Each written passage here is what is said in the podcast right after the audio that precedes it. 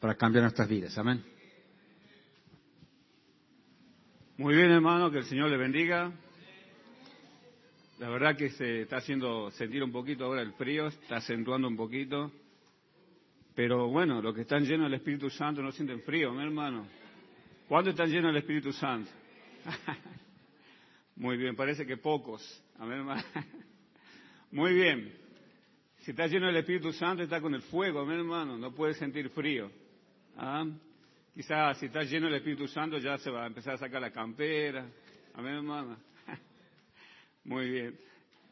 Vamos a estudiar un poquito en esta noche la palabra del Señor. Y no sé si me va a dar el tiempo para concluir lo que realmente yo este, elaboré, lo armé como un bosquejo, pero vamos a ver, vamos a ver este, si podemos terminar con, con, la enseñanza de esta noche. Eh, vamos a orar, hermano. Antes de iniciar, vamos a orar.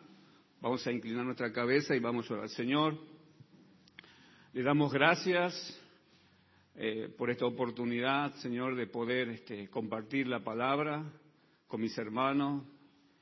Eh, aguardo, Señor, que sea de provecho, de edificación, de aprendizaje y que podamos incorporarlo en nuestra vida, hacerlo práctico para que podamos ver tus bendiciones. Señor, y si hay alguien aquí que todavía no te conoce como Salvador, que en esta noche sea la noche de su salvación que en esta noche haya gozo en los cielos por alguien que se arrepiente y pasa de muerta a vida. Gracias Señor por este privilegio que me concede de compartir tu palabra. Ayúdame y guíame y ayúdame a ser claro con el mensaje. En el nombre de Jesús. Amén. Muy bien, vamos a ir al libro de Mateo, por favor. Mateo capítulo 7. Mateo capítulo 7.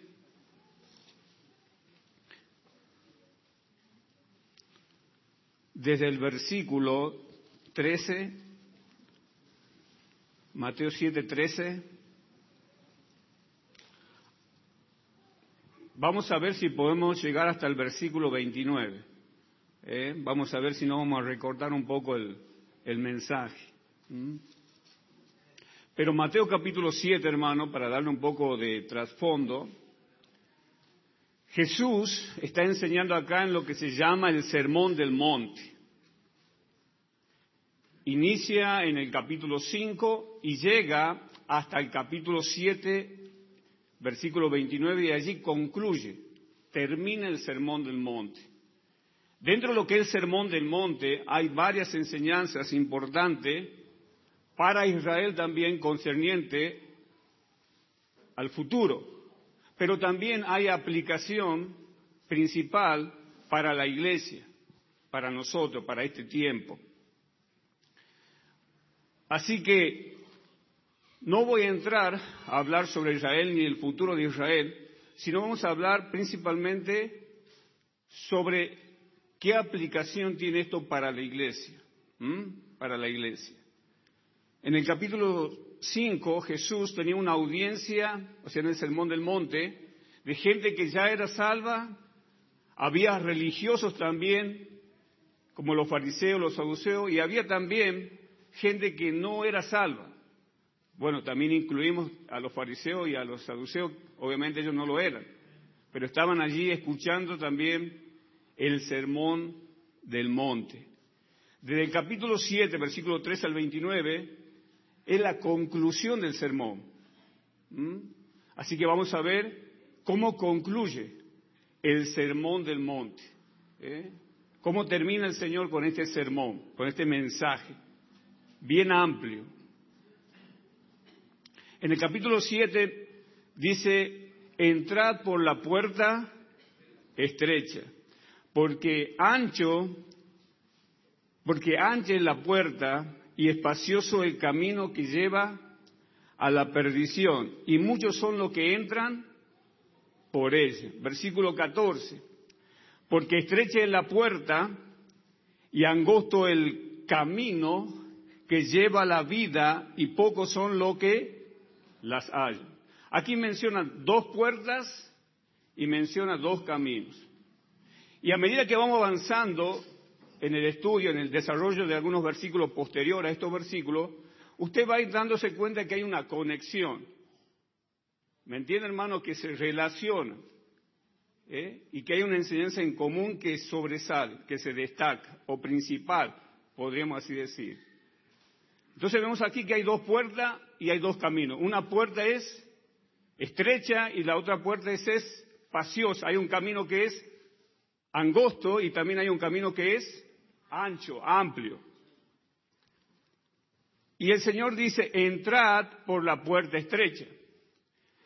En este pasaje, nosotros podemos deducir por otros pasajes paralelos, que la puerta representa a quién? A Jesús. En Juan capítulo 10, Jesús dijo, yo soy la puerta. El que por mí entrare, ¿qué? Será salvo. Entonces, en este pasaje vemos que Él se presenta, escuchen bien hermano, como la puerta. Y todo aquel que entra por esa puerta va a alcanzar qué? Salvación. Pero tiene que entrar por esa puerta. Y qué interesante, ¿no? No es que Él lo hace entrar por esa puerta.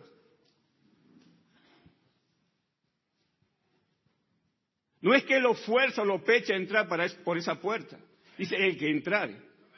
Eso habla de que nosotros tenemos la capacidad para querer entrar o no por esa puerta. ¿Me entiende, hermano? No es que Él te arrastra, no es que Él te presenta el mensaje de salvación y ahí obviamente hay gracia, la gracia también puede ser resistida. Pero aquí le da la opción, el que entra. Entonces eso nos da la pauta que hay gente que no va a querer, que hermano, entrar por esa puerta. ¿Me entiende, hermano? Hay gente que va a rechazar qué? La salvación, va a rechazar a Cristo. En el mensaje de Esteban, en el capítulo 7, vemos que cuando Esteban predica, él predica lleno del Espíritu Santo, ¿recuerdan, hermano? Y la audiencia que tenía, ¿cuál fue la respuesta a ese mensaje? Era un hombre que estaba lleno del poder de Dios. Sin embargo, resistieron al mensaje, no quisieron entrar por la puerta.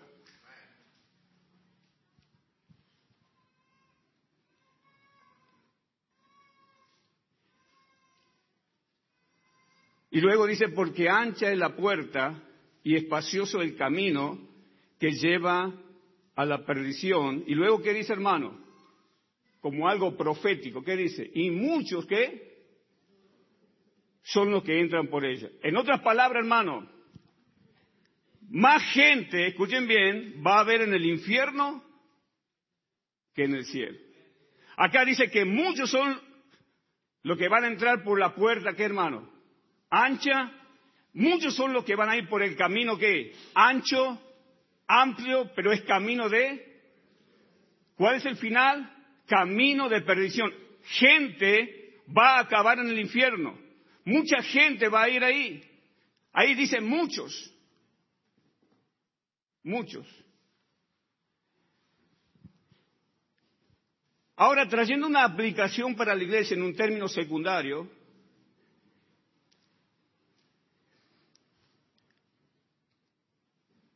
Lo que yo veo en este pasaje es lo siguiente, hermano. Entrar por la puerta estrecha significa estar en Cristo y significa no tan solamente ser salvo, sino también llevar una vida ajustada, ¿me entiende?, a esa salvación. Vivir una vida digna de acuerdo a la salvación que hemos recibido. Y el vivir una vida digna implica que va a haber, ¿qué hermano? Problemas, persecución, dificultades, adversidad, enfermedad. Pero muchos no quieren vivir esa vida digna.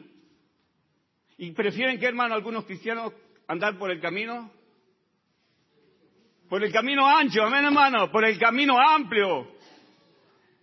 ¿Y saben por qué muchas veces nosotros, aún usted más allá de que usted es salvo, aún más allá de que usted ya nació de nuevo, usted no quiere rendir su vida a Cristo, usted no quiere vivir una vida piadosa, una vida santa, una vida consagrada para Dios, usted prefiere vivir en el mundo, vivir en pecado, vivir en desobediencia, vivir en rebeldía contra la voluntad de Dios, porque usted, aún más allá de que es salvo, no le gusta ese camino, no le gusta muchas veces cuando está pasando pruebas, dificultades, adversidades, usted echa para atrás. Es como el pueblo de Israel. Recuerda, hermano, el Señor los sacó de Egipto con mano fuerte, poderosa, pero cuando vino sobre ellos la adversidad, los problemas, las dificultades, ¿qué dijeron ellos? Mejor no es volvernos a dónde, hermano? Al mundo, a Egipto, porque ahí estábamos mejor.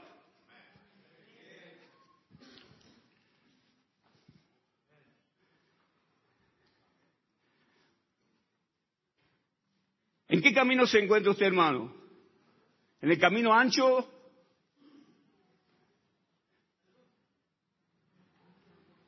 yo prefiero eh, andar por el camino angosto, amén hermano, aunque tenga problemas, amén, aunque tenga adversidades, aunque pase pruebas, aunque caiga enfermo, ¿me entiende hermano? Prefiero estar con el Señor, amén hermano, caminar con el Señor, andar con el Señor, vivir para el Señor, amén hermano.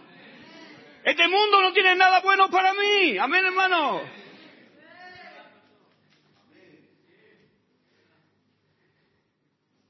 Pero muchos creyentes andan por ese camino, por el camino amplio, ¿eh? por el camino ancho, por el camino que este mundo, este sistema te ofrece. Jóvenes que quizá están envueltos y atrapados en las cosas del mundo y andan por el camino ancho.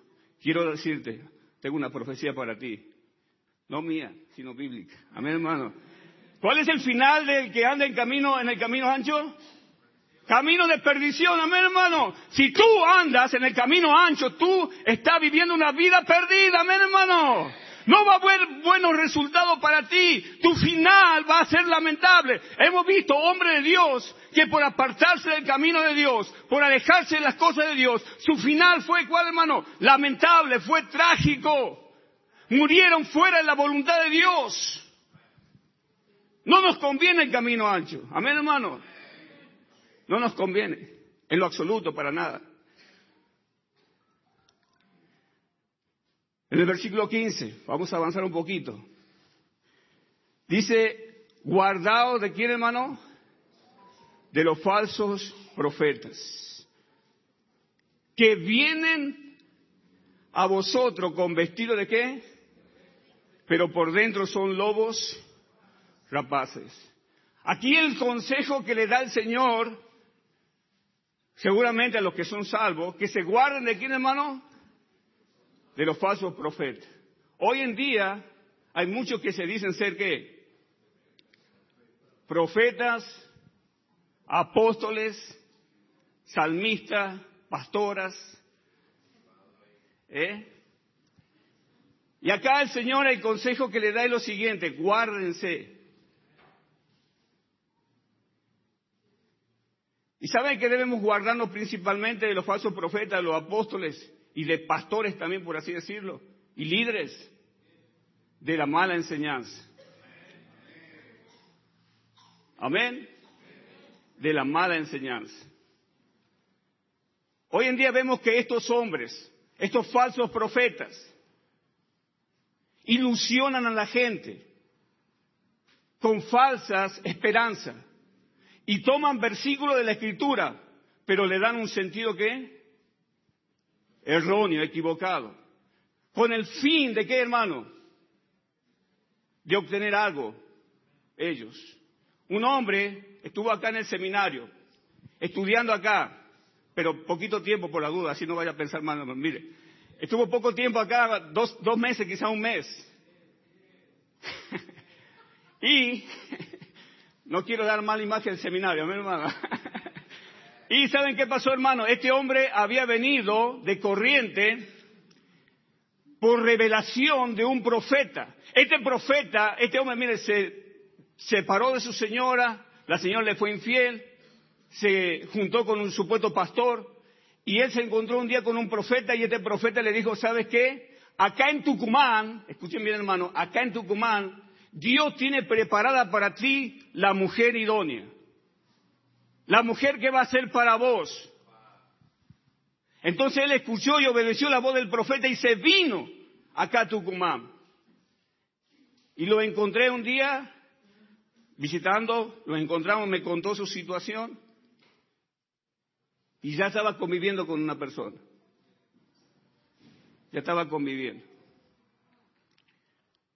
¿Y saben qué es lo triste de todo, hermano? Que este hombre vino creyendo y vino con esperanza de que acá iba a encontrar la ayuda idónea. Y él pensaba que esa persona con la cual él estaba era su ayuda idónea. Estaban conviviendo juntos, pero dice que no tenían intimidad. Bueno, no sé, pero estaban juntos en el mismo techo, compartían el mismo techo. No sé si la misma cama, pero estaban en el mismo techo. Mira, hermano. Y él dijo lo siguiente, yo vine acá y sabe que la relación de ellos no funcionó. Ella era muy agresiva y violenta. Encima él era así y ella era así. Al punto que un día él me llama y me dice, ¿sabe qué, pastor? Esta mujer me maltrata. Me maltrata. Hasta me pega, dice. Yo sé que ninguno de los que están acá tiene ese problema. Amén, hermano. Amén. Varones, no tengan miedo. Amén. Muy bien. Y saben qué, hermano, en una ocasión lo vi con anteojos.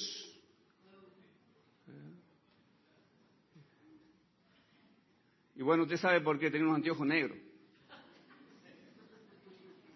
Por dos o tres días no puede salir de la casa, de vergüenza, porque su señora lo golpeaba.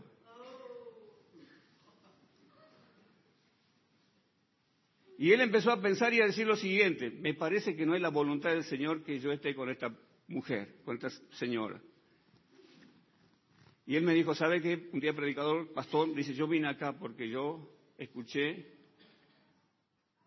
el mensaje de un profeta para mí en lo personal diciéndome que aquí yo iba a encontrar la mujer para mi vida.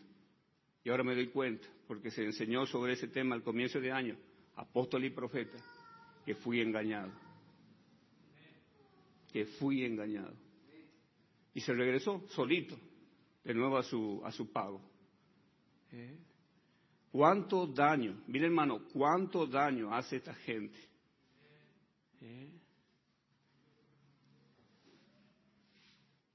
Y si usted está enseñando falsa doctrina, mire hermano, si usted está torciendo la escritura para su propio beneficio, a usted lo podremos encapsular en lo que sería también un falso. Quizá no, es, no se hace llamar profeta, ¿verdad hermano? No se hace llamar apóstol, pero si usted está enseñando mala Biblia, no importa quién sea, si usted está enseñando mala escritura, hermano, usted entra en la lista también, quizá.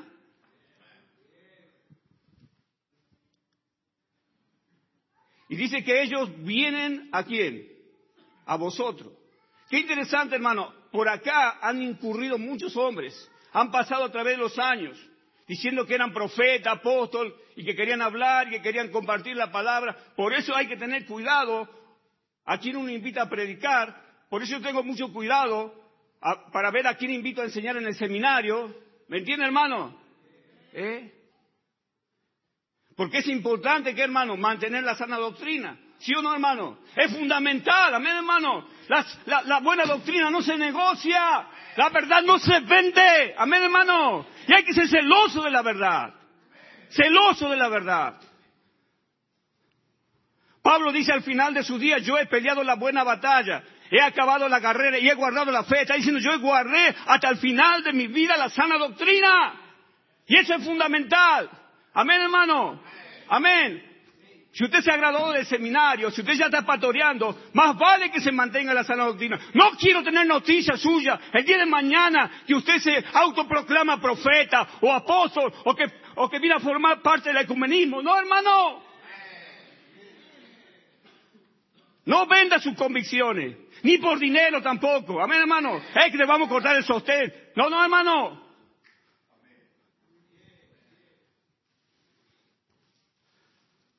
Prefiero no tener nada de sostén y mantenerme en la verdad.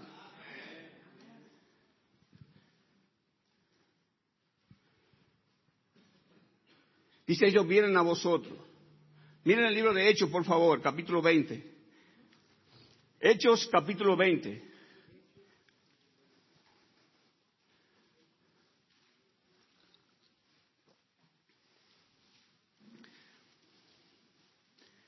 Hechos capítulo 20, versículo 27. Por eso es importante que nosotros los siervos enseñemos a la gente todo el consejo de Dios. ¿Saben por qué razón?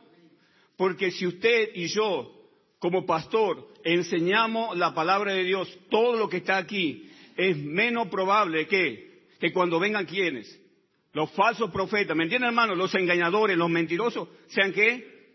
Engañados. ¿Sí o no hermano? Y esa es nuestra responsabilidad como siervo de Dios, enseñarle a la gente la verdad de Dios. Y cuando usted conoce bien la verdad, es poco probable que sea qué? Engañado. Pero ¿saben por qué muchos creyentes son engañados? ¿Saben por qué, hermano? Porque no tienen qué? El conocimiento suficiente de la verdad. En el libro de Efesios capítulo 4 dice, para que ya no seamos qué? Niños, 4.14. En la iglesia hay muchos niños. Niños de 30 años ya de creyentes, pero son niños todavía. Niños, niños de 30 años ni todavía saben bien el plan de salvación, hermano. Son babies espirituales. Es trágico, es lamentable lo que la iglesia, hermano, hoy en día está padeciendo. La falta de, conocer la verdad. Hay un desconocimiento de la escritura, de la palabra de Dios. Y no tienes excusa, ninguno de nosotros no tenemos excusa por lo cual no hemos avanzado en la verdad. ¿Sí o no? Hay un seminario acá, y no es que estoy promocionando el seminario, pero hay un seminario acá, menos, que tú puedes acceder y venir y escuchar palabra de Dios, y aún gratuitamente, para conocer mejor la verdad. ¿Me entiende, hermano? Para profundizarte en la verdad de Dios. Pero muchas veces nosotros no le damos el valor. Gente que viene de otro lado sí le da valor al seminario. Gente de otra doctrina paga dos pasajes, cuatro pasajes y vienen y estudian. ¿Y saben qué, hermano? Ellos vienen errados, equivocados y acá se les está enseñando la verdad y muchos de ellos permanecen y hay muchos de ellos que han abandonado la falsa doctrina y hoy están en una buena doctrina, en una buena iglesia. Valió la pena.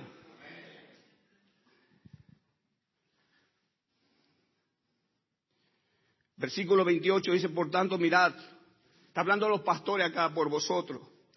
Primeramente por ustedes, dice, ¿y por todo qué? El rebaño. En que el Espíritu Santo se ha puesto por obispo para apacentar la iglesia de quién? Del Señor, la cual él ganó por su propia sangre. Versículo 29, porque yo sé, mire Pablo estaba recibiendo una revelación de parte de Dios, dice, yo estoy seguro, yo sé que cuando yo me vaya de acá, mire lo que va a suceder. Porque yo sé que después de mi partida entrarán, ¿qué hermano? En medio de vosotros lobos rapaces que no perdonarán al rebaño. En Mateo capítulo 7 dice que el falso profeta viene, ¿me entiende? A la iglesia, a la congregación. Aquí Pablo reafirma y dice lo siguiente, entrarán, ¿qué hermano? En la congregación. Espero que aquí no haya ningún falso profeta, ningún lobo. Amén, hermano.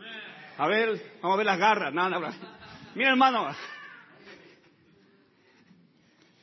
Y lo interesante de todo es que dicen que están disfrazados. No se dan a conocer abiertamente como falsos. Están bien disfrazados. ¿Eh? Quizá tienen saco y corbata. Amén. Amén, hermano. Quizá tienen carisma. Quizá hablan bonito. ¿Eh? Pero no todo lo que brilla es oro. Amén, hermano. Y para nosotros, para, para nosotros parecerán que son trigo, pero en realidad no lo son, son cizaña. Son cizaña.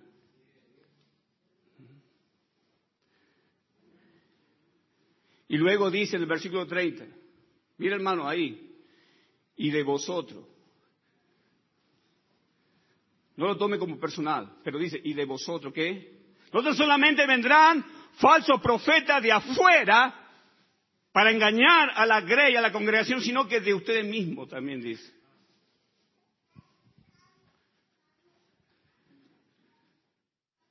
¿Se levantarán qué? Y de vosotros mismos se levantarán hombres que hablen, ¿qué hermano? Cosas que perversas, para arrastrar tras sí a los discípulos. Espero que no se encuentre de salito usted.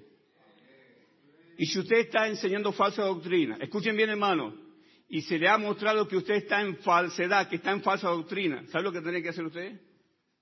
¿Qué tendría que hacer? ¿Continuar enseñando falsa doctrina? ¿Seguir contaminando el pueblo? ¿Agarrar a los nuevos y inyectarle falsa doctrina?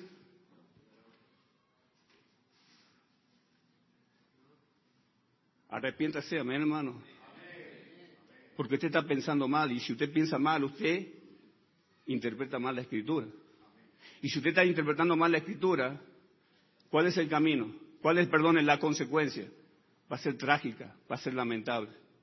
¿Me entiende, hermano? Eh. Volviendo de nuevo al pasaje del libro de Mateo, en el capítulo 7, dice lo siguiente. No voy a poder terminar, hermanos. Veo que no voy a terminar. Guardad los falsos profetas que vienen a vosotros con vestido de qué? De ovejas. Pero por dentro son lobos rapaces. Escuchen, hermano, miren. Dice, son lobos qué? Rapaces. Y luego también en el libro de Hechos dice que no perdonarán a quién? Al rebaño. En otras palabras, a ellos no le importa el rebaño. ¿Sabe lo que quieren hacer con el rebaño? Es destruir el rebaño, confundir al rebaño, engañar al rebaño. No tienen piedad, son implacables.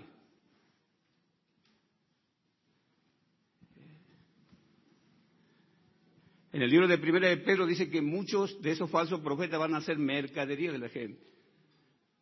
He escuchado gente que me dice, ¿sabe qué, pastor? Donde yo asisto, el pastor o el profeta me pidió, porque se enteró que tenía unos terrenos, Dice que el Señor le reveló a él que uno de esos terrenos tenía que ser de él. Y la gente ingenua, la gente simple, la gente que no está en la verdad, cae en todas esas artimañas. Eh, una vez un joven también intentó eso, un joven soltero, intentó, él estaba en esa reunión de, donde hay falsos profetas y apóstoles, y uno se para por ahí y dice, el Señor me reveló tal cosa. Y este joven ya estaba medio grande, yo sé que quizás cerca de 30, por ahí, 32. Estaba soltero. Y bueno, cada tanto le escuchaba eso de que el Señor le reveló y separaba a la gente. Entonces él adoptó esta idea. Ah, ya sé lo que voy a hacer para conseguir una muchacha. Entonces un día determinado, él estaba detrás de una muchacha le gustaba esa muchacha. Era una chica espiritual. Y él se acercó y le dijo, ¿sabe qué? El Señor me reveló. Así le dijo. Que vos vas a ser mi esposa. ¿Y sabe qué le contestó a otra muchacha? ¿Sabe que a mí el Señor no me reveló nada de eso? Amén, hermano. Amén. Amén, hermano. Lo cortó ahí. Amén. Así que no vaya por ese lado. Amén, hermano. ¿Eh? Muy bien. Y luego dice en el versículo 16, por su fruto, ¿qué hermano? Los conoceréis. ¿Acaso se recogen qué? ¿Uva de los espinos o higo de los abrojos? Esta gente, y estaba mirando esa palabra, espinos y abrojos. ¿Alguien de ustedes se hincó alguna vez con un espino, una espina? Tremendo dolor, ¿me entiende? ¿Eh? Y los abrojos es también una planta espinosa que se pega a la, a la, a la ropa. ¿Eh? Mayormente en el campo hay eso. Y saben que hermano, y es difícil de sacarlo. Estos falsos profetas son como abrojo y espino, que se pegan. Un testigo de Jehová o un testigo sin Jehová. ¿Saben qué hermano? tú le das lugar que entran a tu casa, le recibe literatura, ellos al día siguiente ya hacen un, hacen un compromiso contigo y ya están ahí. Y después no lo puedes quitar de encima. Un mormón hace lo mismo. ¿Eh? Y el que anda enseñando falsa doctrina siempre anda como abrojo. Una vez que agarra un hito, ya no, se, no le quiere despegar ahí. Y vamos para allá, y vamos para acá, y vamos a comer, y vamos a, vamos esto, y vamos a aquello. No se le despegan, hermano. ¿Eh? Son insistentes. A veces yo me he puesto a pensar, no pienso muy seguido, pero cuando pienso, ¿saben qué, hermano? Miren, si ellos con falsa doctrina, si ellos con falsa enseñanza, si ellos con doctrina del diablo y del infierno se pegan a la gente, nosotros que tenemos la verdad, que usted en sana doctrina. No se pega a la gente como se pegan ellos. No somos tan insistentes como son, como son ellos. Hermano, es tremendo la crisis espiritual que estamos viviendo nosotros.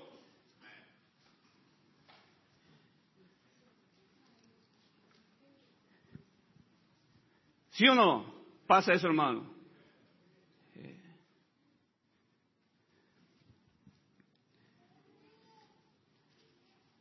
Versículo 17, así todo buen árbol da buenos frutos, pero el árbol malo da fruto malo. No puede el buen árbol dar malos frutos, ni el árbol malo dar fruto bueno. Todo aquel que no da buen fruto, mire hermano, ¿qué dice? Es cortado y echado en el fuego. Y mire cómo concluye. Así que por su fruto lo conoceréis. Vamos a saltar el versículo 21 al 23. Recuerde que todo tiene una conexión. Estos falsos profetas, hermano, están yendo por el camino ancho. Estos falsos profetas están yendo por el camino de perdición. Yo considero que muchos religiosos, escuchen bien hermano, van a estar ¿dónde? En el infierno. Y algunos bautistas también. Amén.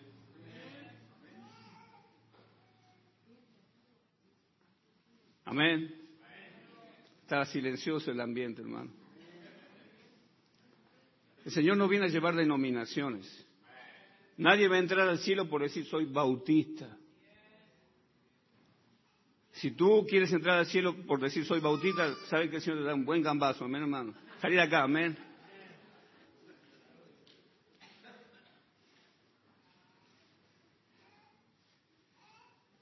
Luego dice, hermano, ahí en el versículo 21. No todo el que me dice que, Señor, Señor, entrará en el reino de los cielos. Estos falsos profetas se llenan la boca diciendo, sí, hablan del Señor, están al frente de una congregación, son líderes, predican, enseñan.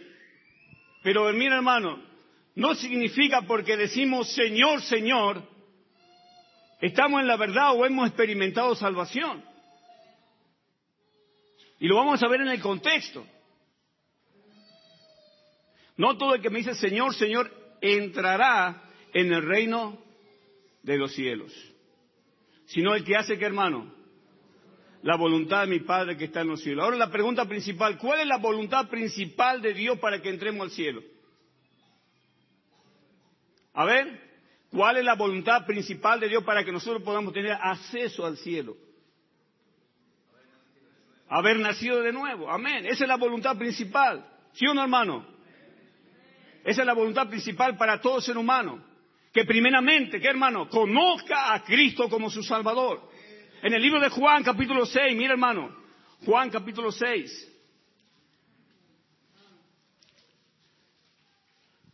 Versículo 37. Todo lo que el Padre me da vendrá a mí y el que viene a mí no le echo fuera. Dice el que viene a mí. Qué interesante cuando dice Mateo 7:3, el que entra por la puerta. Tiene relación. El que viene a mí.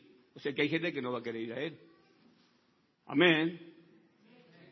Hay gente que va a rehusar de ir a él. Hay gente que, más allá de que se le presente el plan de salvación, puede a último momento decir, yo no quiero eso. Puede rechazar. Amén. Todo lo que el Padre me da vendrá a mí. Y el que viene a mí, no le echo fuera. Capítulo 6, versículo 39. Y esta es la voluntad, mira hermano, 6.39. Y esta es la voluntad del Padre que me envió.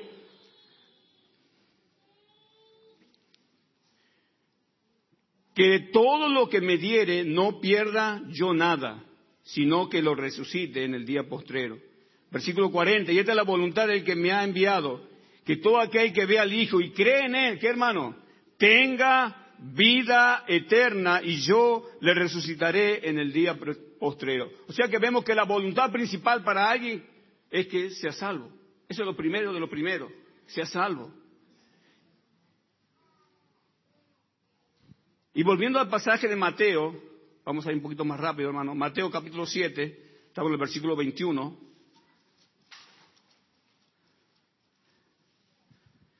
No todo el que me dice Señor, Señor entrará en el reino de los cielos, sino el que hace la voluntad de mi Padre que está en los cielos. Versículo siguiente. Muchos me dirán aquel día, Señor, Señor, ¿no profetizamos en tu nombre? Y luego dirán también, ¿y en tu nombre echamos qué? Fuera demonios. ¿Y en tu nombre hicimos muchos milagros? Qué interesante, ¿no? Yo creo que estos falsos profetas, apóstoles, hoy en día, ¿qué hermano? Hacen muchos milagros, muchos prodigios, muchos portentos. Y he escuchado una frase de una radio conocida acá que dice, si usted quiere experimentar un milagro en su vida, si usted quiere experimentar sanidad, venga al templo de los milagros de Jesús.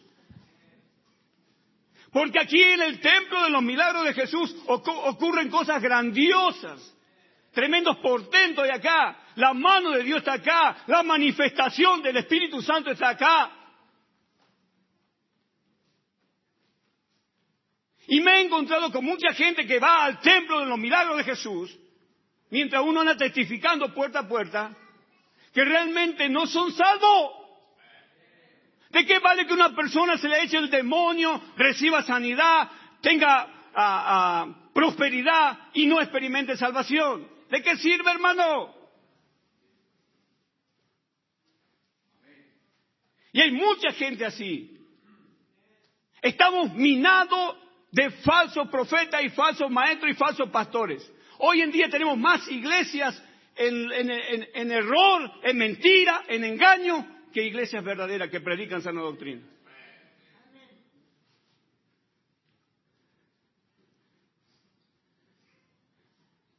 El hecho de que se realicen milagros, señales y sanidad, eso no significa que Dios esté ahí.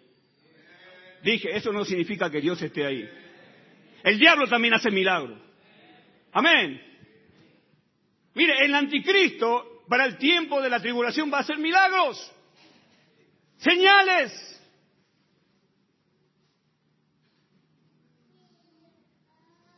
¿Recuerda Moisés allí cuando él llegó al palacio de Faraón? Y Dios dijo que, tirara la, vara y se convirtió en qué? En serpiente y luego que los hechiceros de él hicieron lo mismo. Él convirtió el lago en sangre y los hechiceros los, los, los, ah, hicieron también lo mismo convirtieron el agua en sangre. Y he escuchado gente que dice, no, sabe que Dios está ahí, por los milagros, las señales. Y sabe que muchos dirán en aquel día. Ahora la pregunta que lo tenemos que hacer, ¿de qué día? En aquel día. ¿Sabe lo que yo interpreto de este pasaje? Obviamente esta gente no es salva y para el tiempo del juicio del gran trono blanco, donde van a estar parados todos los inconversos de todo los tiempos, ahí van a encontrarse, van a encontrarse falsos profetas, apóstoles, amén. Y le van a decir, Señor, Señor, Señor, hicimos un milagro, sanamos a la gente, echamos fuera demonios.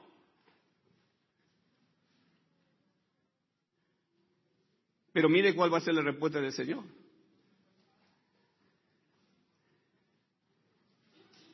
Y entonces les declararé, ¿qué hermano? Nunca les conocí.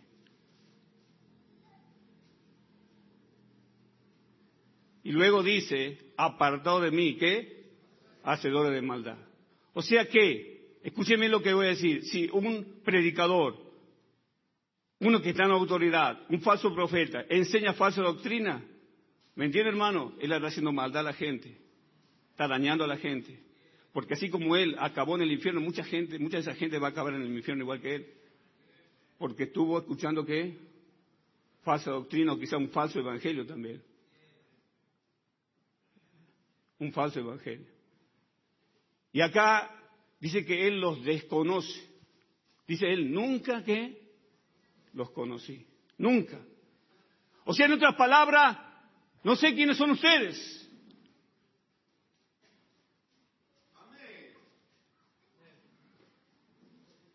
Es que nosotros somos de la... No. no. Es que nosotros pertenecemos a la asamblea. No. Es que nosotros somos... No, amén. No, hermano.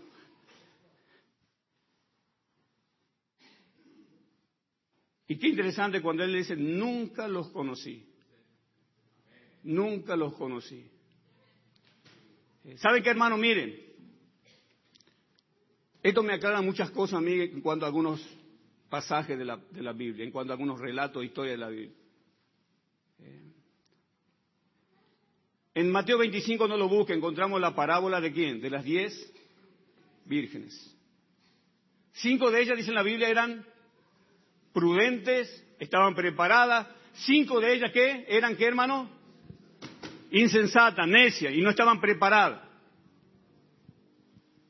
La aplicación principal es para Israel, no para la iglesia.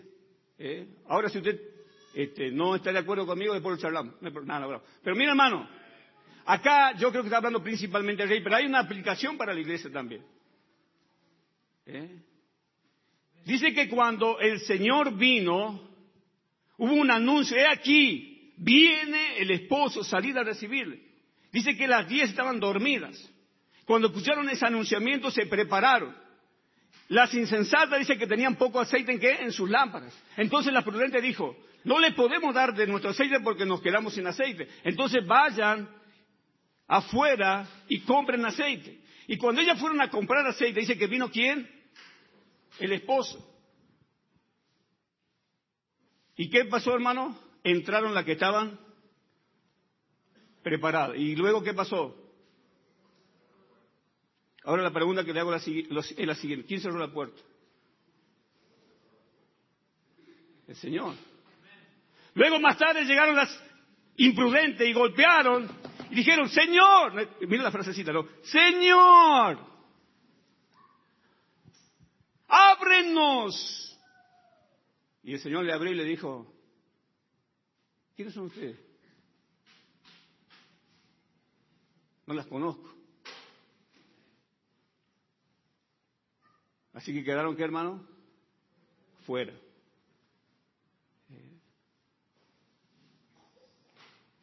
El trigo y la cizaña son símiles, parecidos. Pero a la hora de la verdad, eh, el Señor sabe quién es trigo y quién es cizaña. Y saben que hermano vemos aquí que lo importante es que Él me conozca a mí. Y en el libro de Segunda de Timoteo, si me puede acompañar, por favor. Está quizás, no, yo lo conozco al Señor, pero ¿te conoce Él a ti? Ese es el punto en cuestión aquí. ¿Te conoce Él a ti como hijo? ¿Te conoce? Si no te conoce como hijo, tu final va a ser trágico, lamentable. Segunda de Timoteo, el capítulo 2, versículo 19. Pero el fundamento de Dios está firme, teniendo este sello. Mire lo que dice hermano, conoce el Señor a los que son, ¿qué hermano? Suyo. Amén. Él nos conoce. Él sabe si usted es de Él o no es de Él. Él dice en Juan capítulo 10, yo conozco a mis ovejas Amén, hermano.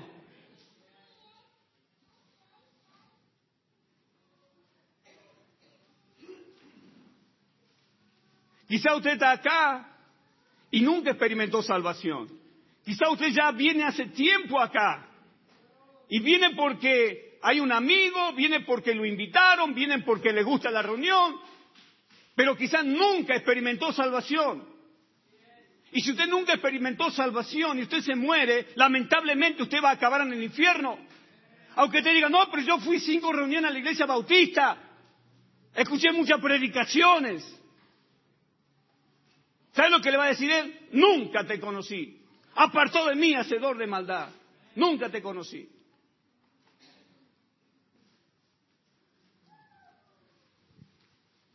Y una vez que uno viene a él, ¿qué dice? ¿Cuál es la promesa, hermano? No le echo fuera. ¿Cómo es posible que esas vírgenes insensatas quedaron fuera? ¿Cómo es posible que estos falsos profetas, él les dice, nunca les conocí y quedaron también fuera? En el libro de Lucas, capítulo 13, estamos reforzando la idea. Lucas, capítulo 13, mira hermano, estamos terminando Lucas, capítulo 13.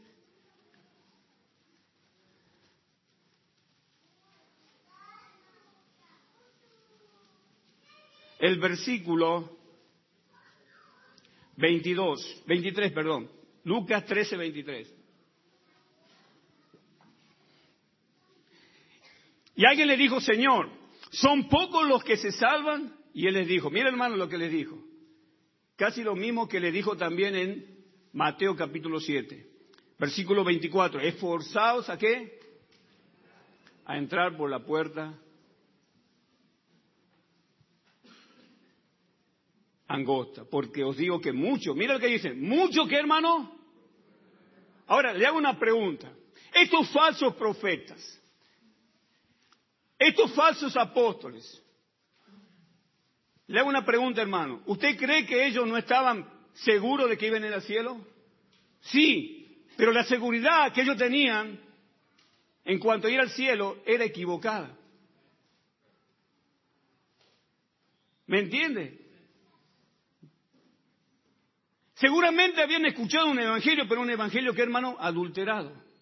Por ejemplo, salvación por fe y obra.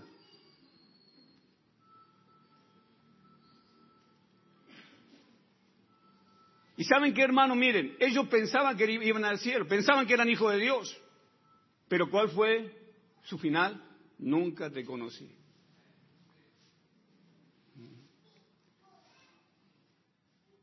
Y luego dice acá, después de que el padre de familia, versículo 25, se haya que levantado, es el mismo relato casi de Mateo 25, concerniente a las vírgenes, que se haya levantado y, tomado, y cerrado, ¿qué hermano me dice? Y cerrado la puerta y estando fuera empecéis a llamar a la puerta diciendo, mira hermano, qué repetitivo, Señor, Señor, ábrenos. Él respondiendo os dirá, no sé de dónde sois. Y luego ellos van a poner su argumento y van a decir lo siguiente, entonces comenzaréis a decir, delante de ti hemos comido y bebido, en nuestras plazas enseñaste, pero os dirá, os digo que no sé de dónde que sois, apartados de mí todos vosotros, hacedores de maldad. Y luego dice, así será, mira hermano, allí será el llanto del crujir de dientes. Está hablando del infierno. ¿Eh? Cuando veáis a Abraham, a Isaac, Jacob y todos los profetas del reino de Dios y vosotros estáis que excluidos, separados de la presencia de Dios eternamente. Eternamente.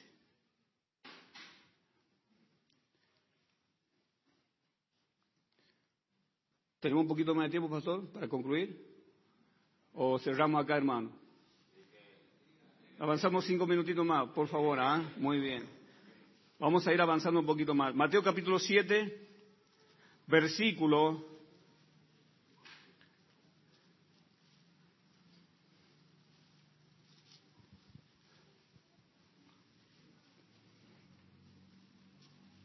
24, los dos cimientos y concluimos. Cualquiera pues que me oye, mira lo que dice hermano, esta palabra, mirando el contexto, y las hace. Uno puede oír el Evangelio, pero uno también puede qué? rechazar el Evangelio. ¿Sí o no? Quizá usted tiene una información de lo que es el Evangelio, pero nunca ha aceptado el Evangelio. No sé si me entiende. En una ocasión el pastor hizo una invitación acá en la iglesia y había una muchachita acá que ya tenía como cinco o seis años para nosotros de cristiana y estaba enseñando en la escuelita dominical y cuando el pastor hizo la invitación para salvación, esta muchachita levantó la mano y estaba sentada a la par de otra hermana que enseñaba y que eran amigas. Entonces la muchacha dijo, hey, baja la mano, si vos estás enseñando en la escuelita.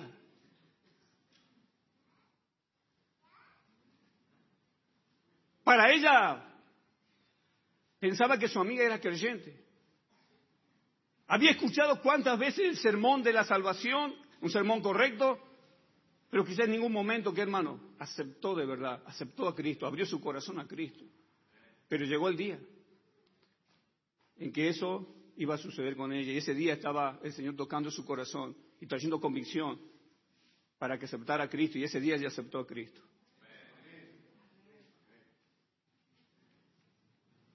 Estaba mezclada entre el trigo. Amén, hermano.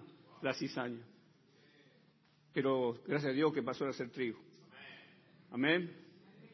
Por eso ahí en Primera de Corintios dice que cada uno nos examinemos para ver si estamos, ¿qué hermano? En la verdad, si estamos aprobados por Dios o no. ¿Eh? Este mensaje en esta noche es un mensaje examinativo, evaluativo. ¿Eh? Si sos o no sos del Señor. Si sos trigo o sos cizaña. Si sos de Él o no sos de Él.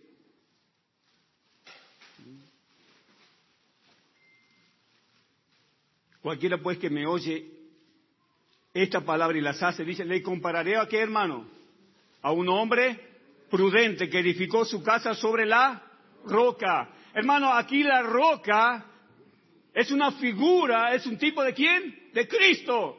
Y cuando usted oye el mensaje del Evangelio, acepta a Cristo como su Salvador, su vida está asentada, ¿qué hermano? Sobre la roca. Cristo, una roca estable, una roca firme. Amén, hermano. Inamovible.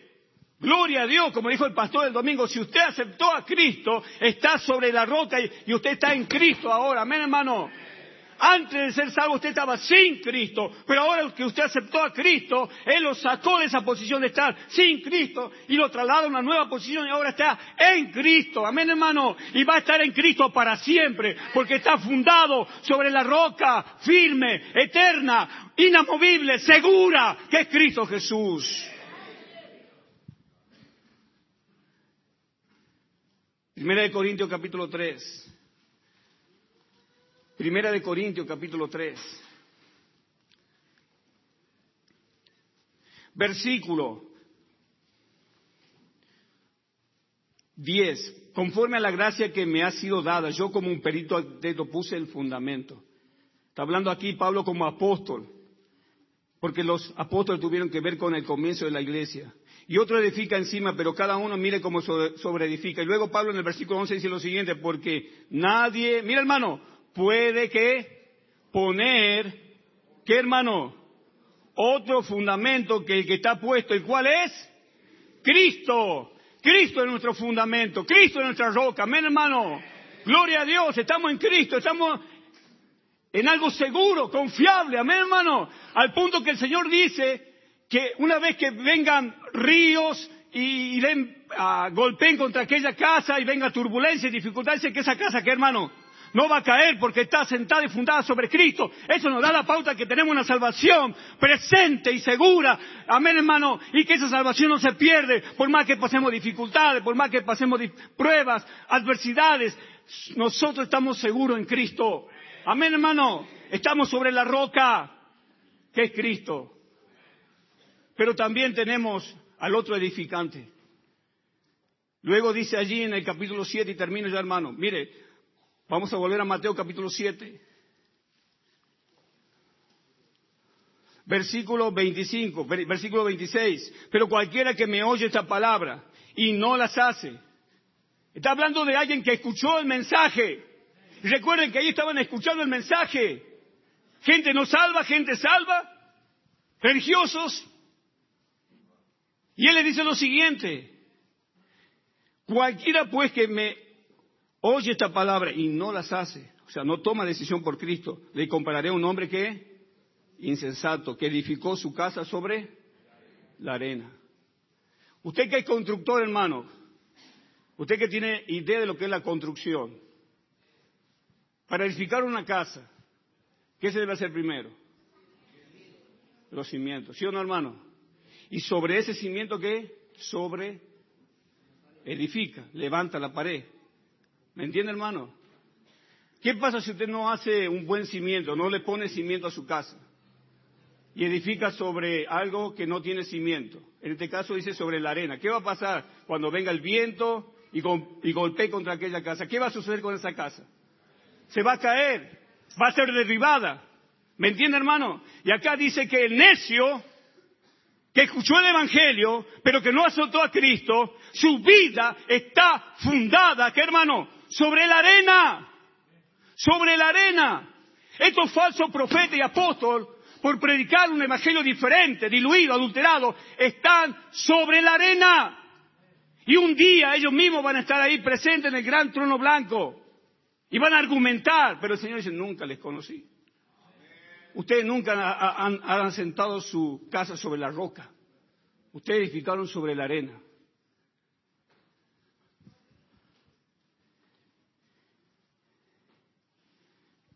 Entonces, hermano, para terminar en esta noche,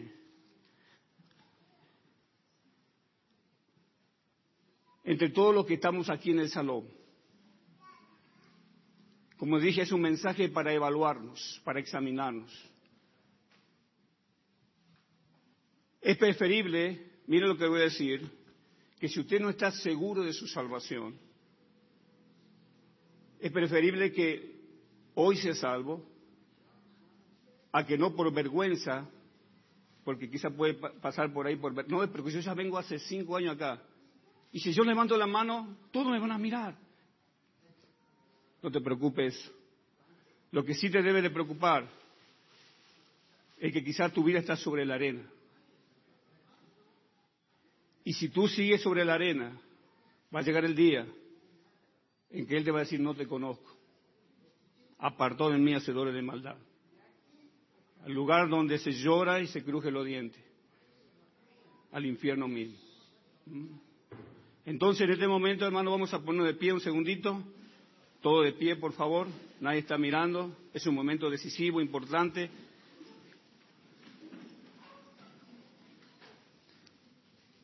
Nadie está mirando, por favor. Los hermanos que son ganadores de alma, por favor, hermanos, si puede estar atento usted.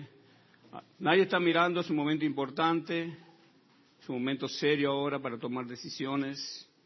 Por favor, hermano, un segundito más, ya vamos a terminar. ¿Habrá alguien aquí que dice, predicador, yo no estoy seguro de mi salvación? Yo no quiero ser uno de aquellos que diga el Señor, nunca te conocí. Yo no quiero escuchar esa frase que me diga Él, apartó de mí, maldito el fuego eterno. Yo quiero edificar mi vida sobre la roca. Yo quiero ser conocido por Él. Habrá alguien aquí en esta noche que dice, pastor, yo quiero recibir a Cristo como mi Salvador.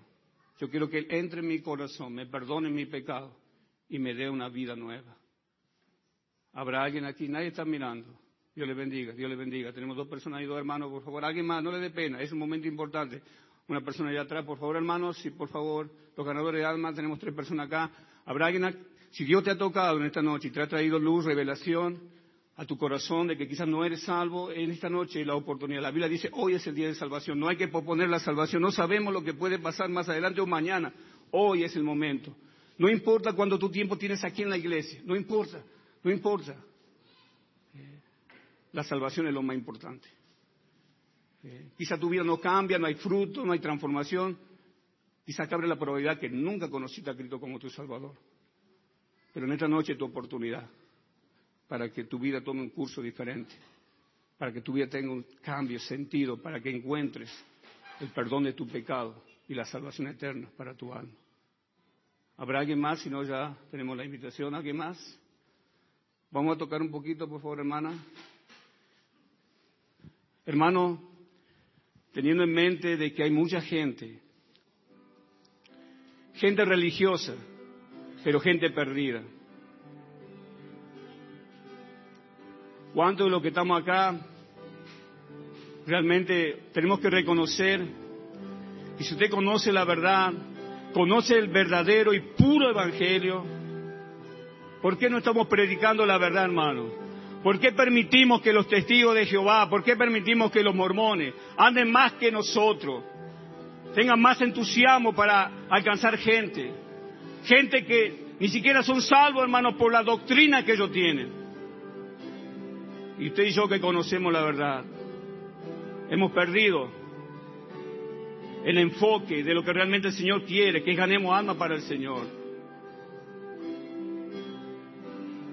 ¿Cuántos de los que están acá en esta noche dicen, pastor, yo quiero aprender más de la verdad, conocer más la verdad? Joven, aprovecha tu juventud para ahondar más en la sana doctrina, para conocer más al Señor, para conocer más la verdad de Él. Estudia la palabra del Señor, estudia sus verdades, para que cuando vengan aquellos falsos profetas, engañadores, mentirosos, tú no seas engañado, sino que puedas mostrarle a ellos con la verdad que ellos están engañados. Y quizás Dios les conceda que se arrepientan esas personas y escapen del lazo del diablo en el cual están cautivos a voluntad de Él. Cuán importante es que nos preparemos, hermanos. Y nosotros, pastores, también tenemos que enseñar todo el consejo de Dios. Por esta razón, por esta cuestión, hermano, porque muchos falsos profetas, y aún quizá hermanos, se van a levantar en medio de la congregación con perversidades, con falsa doctrina, con herejía doctrinal. Por eso es importante que preparemos a nuestra gente, que disipulemos, que adoctrinemos a nuestra gente, que mientras más conozcan la verdad, es menos probable que ellos caigan en el error y sean arrastrados por la mentira. Señor, te damos gracias por este tiempo. Bendice tu palabra, por favor. Y Señor, ayúdanos a ser como abrojos, Señor, pero en el buen sentido, a pegarnos a la gente amar a la gente, Señor, a enseñarle la verdad, Señor, a tomarnos nuestro tiempo también para disipular. Gracias, Señor, por aquellos hermanos que están disipulando, que están enseñando a la gente, que están tomando los nuevitos, le están enseñando verdades fundamentales en la palabra. Gracias por esos hermanos.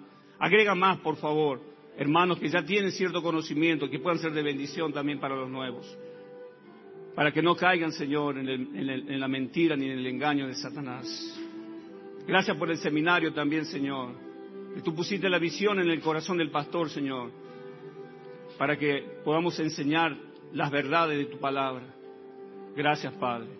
Vamos a orar. Señor, le damos gracias por el mensaje, gracias por tu palabra. Bendice a cada uno y guárdanos también de regreso a nuestra casa.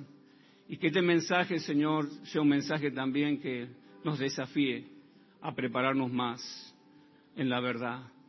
Porque mientras más preparados estemos en la verdad, Señor, de mayor bendición vamos a ser para aquellas personas que nos escuchan. Obra nuestras vidas. En el nombre de Jesús. Amén. Gracias, hermano. Que el Señor les bendiga.